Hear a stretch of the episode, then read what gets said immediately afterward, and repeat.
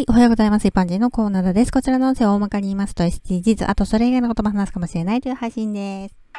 さてさて今回は新型コロナワクチン副作用についてです。厚生労働省のホームページによると、ワクチンの接種のメリットが副反応などのリスクより大きいため、接種をお勧めしていますと書いてあります。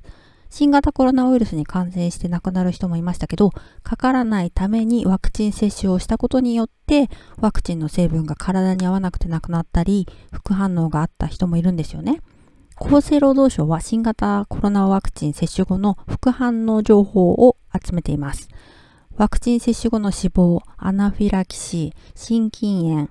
心膜炎、血栓症などが公表されています。私は一般的に多くの人があった副反応、接種後の数時間後の腕の痛みとか発熱、頭痛はありました。でも人によっては接種から何日も経っているのに副反応が続いている人もいるんですよね。厄介なのはワクチンと関係があるのかないのか他の原因によるものなのかがわからない場合ですよね。もしかしたらワクチンのせいかもしれないっていう感じではっきりしない。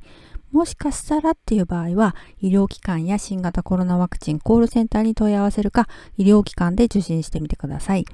認定されるには、医療や法律の専門家によって審査が行われるそうです。認定されると、予防接種法に基づく救済、医療費、障害年金などの給付ですね。これが受けられます。ではでは今回この辺で次回もお楽しみにまた聞いてくださいね。ではまた。